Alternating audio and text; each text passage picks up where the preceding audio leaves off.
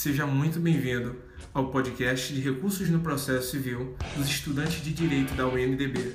Eu sou Antônio Marcos e esse podcast é sobre o incidente de resolução de demandas repetitivas, o IRDR.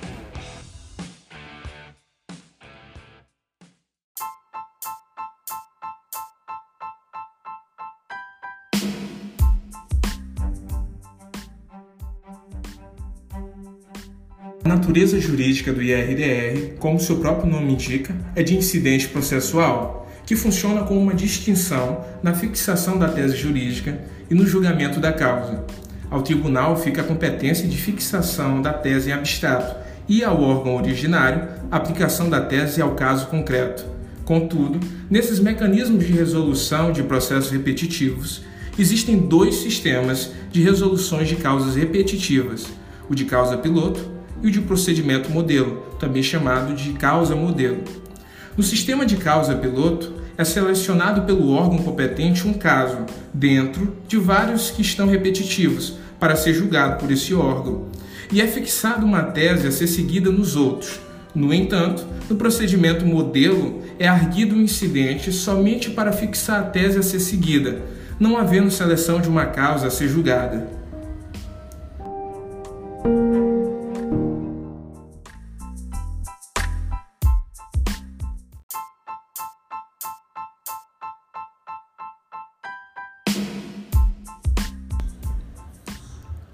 Na causa piloto, temos a escolha dentre a multiplicidade de processos de um para que, de acordo com seu julgamento, possa ser aplicada essa decisão como tese jurídica nos outros pendentes e futuros. No procedimento modelo não se julga nenhuma das causas repetitivas, mas apenas é fixada uma tese jurídica para que possa ser aplicada pelo juiz competente para julgar as causas repetitivas. Esses sistemas são originários de outros países. Segundo a doutrina, acredita-se ser exigência exigir causa pendente do tribunal para ser instaurado o IRDR, conjugado com a determinação do artigo 978, parágrafo único do Código de Processo Civil. Estamos diante de uma causa piloto, pois, juntamente com a tese jurídica, será julgada a causa pela qual foi instaurada.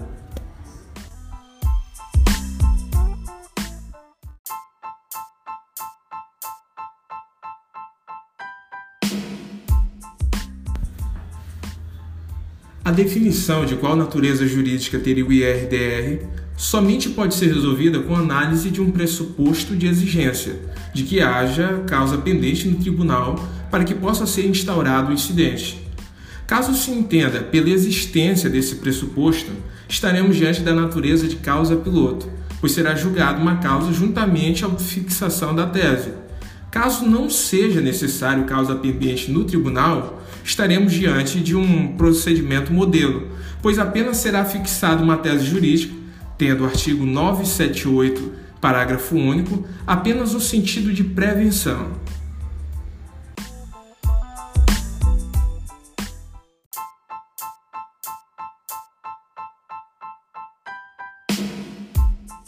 O incidente de resolução de demandas repetitivas está sujeito a exame prévio de admissibilidade a ser, a ser realizado pelo órgão competente para processá-lo e julgá-lo, segundo o artigo 981 do Código de Processo Civil. Estando a sua admissibilidade condicionada a exame à realização dos pressupostos estabelecidos pelo legislador, como forma de serem preservadas a sua gênese e destinação, implicando que, não formatando questão de direito, que fazendo objeto de multiplicidade de processos, tem tido resoluções dissonantes, afetando a segurança jurídica, não pode ser admitido.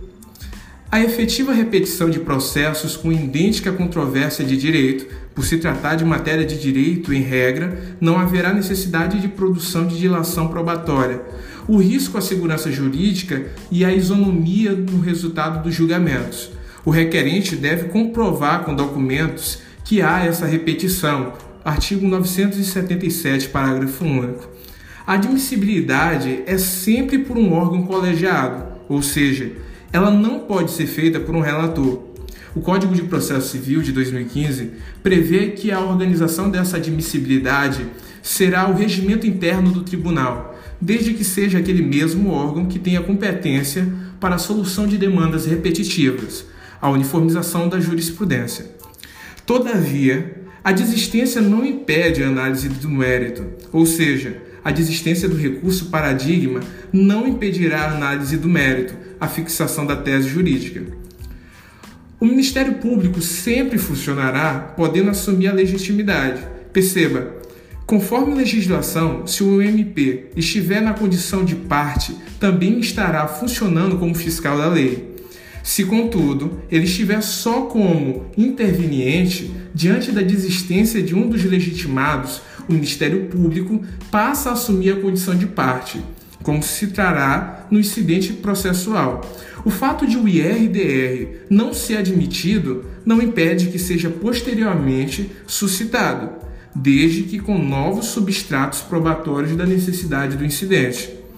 Não há pagamento de custas, tendo em vista que esse incidente guarda consigo um forte interesse coletivo, qual seja a formação rápida da tese jurídica, gerando com isso segurança jurídica e isonomia.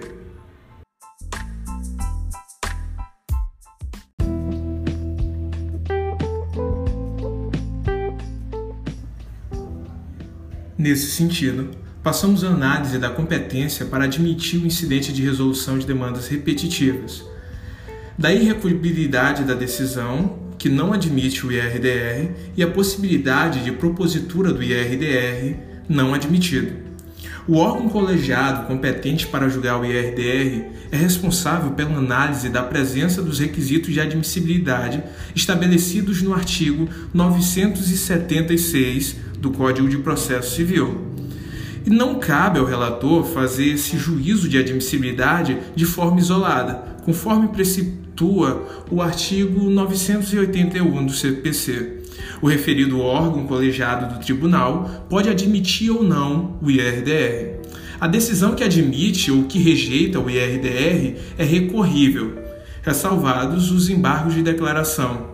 De acordo com o artigo 976, parágrafo 3 do CPC, o juízo de admissibilidade negativo não impede que o incidente seja suscitado novamente, desde que satisfeito o requisito ausente na outra vez. Ou seja, se o IRDR foi inadmitido por faltar algum requisito, basta suscitá-lo novamente quando cumprido esse requisito motivador dessa inadmissão.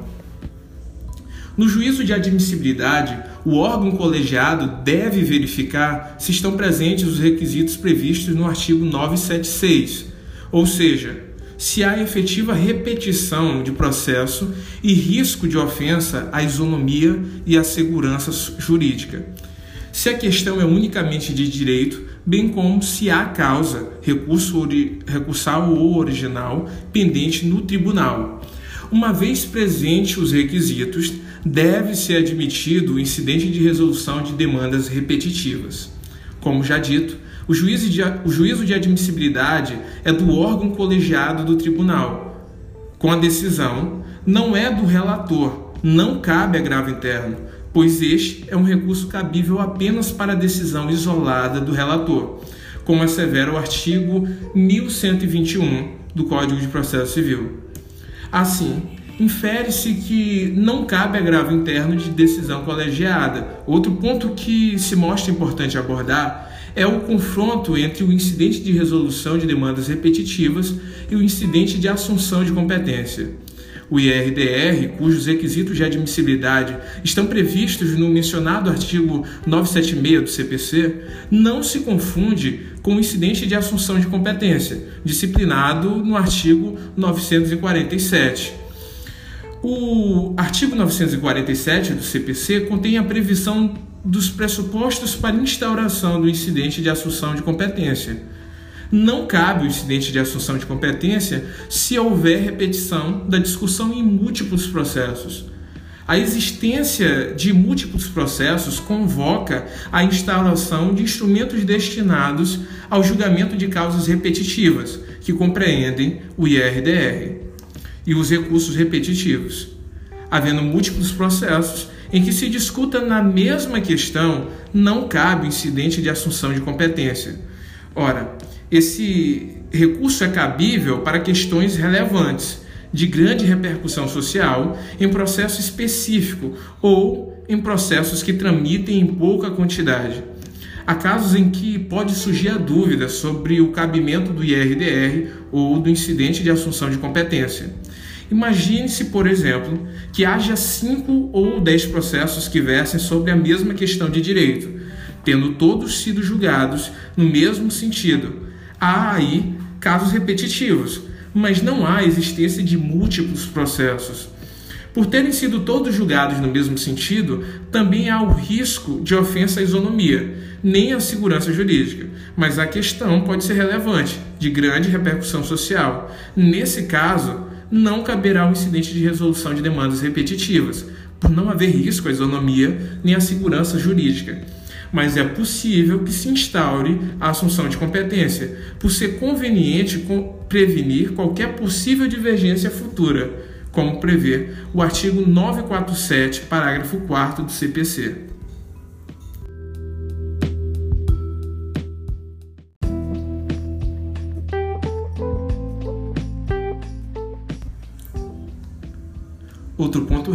Relevante a ser falado é sobre a legitimidade para instaurar o IRDR. Ele pode ser suscitado de ofício pelo juiz de uma das causas repetitivas ou pelo relator do processo que se encontra no tribunal. Não é necessário que haja requerimento. É possível que haja instauração de ofício, além do juiz ou do relator, o IRDR pode ser instaurado por provocação de qualquer uma das partes da causa pendente no tribunal ou de qualquer outro processo em que a questão se repita. Também podem requerer a instauração do IRDR o Ministério Público e a Defensoria Pública. O juiz ou relator deve requerer o IRDR ao presidente do tribunal por ofício é por petição que a parte, ou o Ministério Público, ou ainda a Defensoria Pública, deve requerer o IRDR. O ofício ou a petição será instruído com documentos necessários à demonstração da necessidade de instauração do incidente. As alegações devem fundar em prova documental, não sendo cabível outro tipo de prova para a demonstração da necessidade de ser admitido o incidente ao juiz confere-se legitimidade para suscitar o IRDR, mas não a qualquer juiz. Deve ser um juiz que tenha sob sua presidência uma causa que apresente uma questão de direito repetitiva, que merece ser submetida a um IRDR. É preciso que haja uma causa pendente no tribunal. O juiz pode requerer ao tribunal que suscite uma das causas ali pendente. É possível haver no IRDR é, em tribunal superior. Também é possível que haja é, o recurso seja suscitado por juiz, se houver no Tribunal Superior algum processo pendente que verse sobre a mesma questão jurídica a ser examinada pelo juiz. Por exemplo, os diversos conflitos de competência suscitados no STJ entre juízes estaduais e trabalhistas Determinado juiz que se depare com a situação análoga pode requerer ao Superior Tribunal de Justiça a instauração do IRDR, para que se defina a questão, evitando a reiteração de tantos conflitos de competência. O relator de alguma causa repetitiva do tribunal também pode requerer a instauração do IRDR. A ele cabe requerer, mas a admissão do IRDR não é feita pelo colegiado competente pois não é possível que o IRDR seja admitido por decisão isolada do relator. Exige-se decisão colegiada. O artigo 977 do CPC menciona o juiz ou relator, mas o próprio colegiado pode suscitar e ser encaminhado ao órgão competente para admiti-lo. Se o relator pode suscitar, o colegiado, com muito mais razão, também pode. Para que o legitimado possa pedir a instalação do, do incidente, é preciso ser parte num processo que verse sobre o tema que repercuta para diversas outras causas repetitivas. Deve haver pertinência subjetiva da parte com a tese jurídica a ser fixada pelo tribunal. O Ministério Público pode ajuizar ação civil pública para resolução coletiva da questão. A legitimidade do Ministério Público para requerer o IRDR deve ser aferida concretamente somente sendo reconhecida se transparecer no caso relevante interesse social. A legitimidade da defensoria pública para suscitar um incidente deve relacionar-se com sua função típica, havendo necessidade de o caso envolver interesses de necessidades ou versar sobre temas cuja quais esta se relacione, a defensoria pública. É preciso que haja a chamada legitimidade adequada ou representação adequada. Tanto o Ministério Público quanto a Defensoria Pública podem suscitar o IRDR na condição de parte, sem que sejam partes em algum processo repetitivo em que se discuta a questão jurídica a ser examinada pelo tribunal.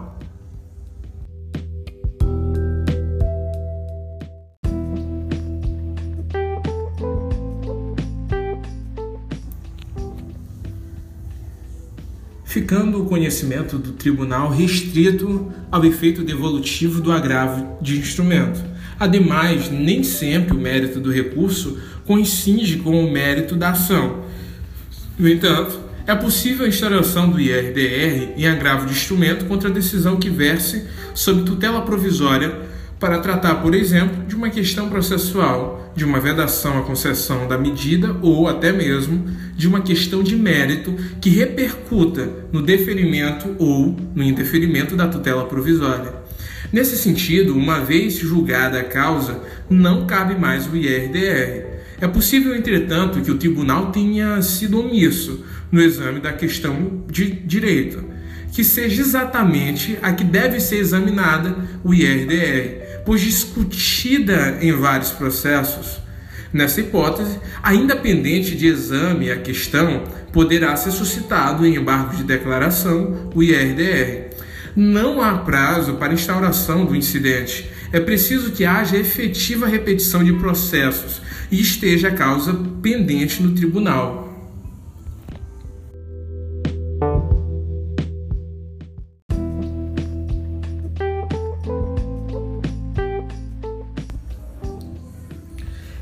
É necessário entender que todos os processos que venham versar sobre determinadas questões de forma repetitiva, assim, tais questões devem, por fim, serem suspensas. Caso venha acontecer de processo não ser suspenso, poderá qualquer um que tenha interesse, os ambos envolvidos na causa, pedir que o juiz responsável pela causa possa vir suspender o processo até que o incidente venha a ser julgado e então que se defina as teses pela parte do tribunal. Se a questão jurídica, após ser analisada, for averiguada que é abrangida pelo IRDR, assim qualquer interessado poderá pedir pela suspensão de seu processo.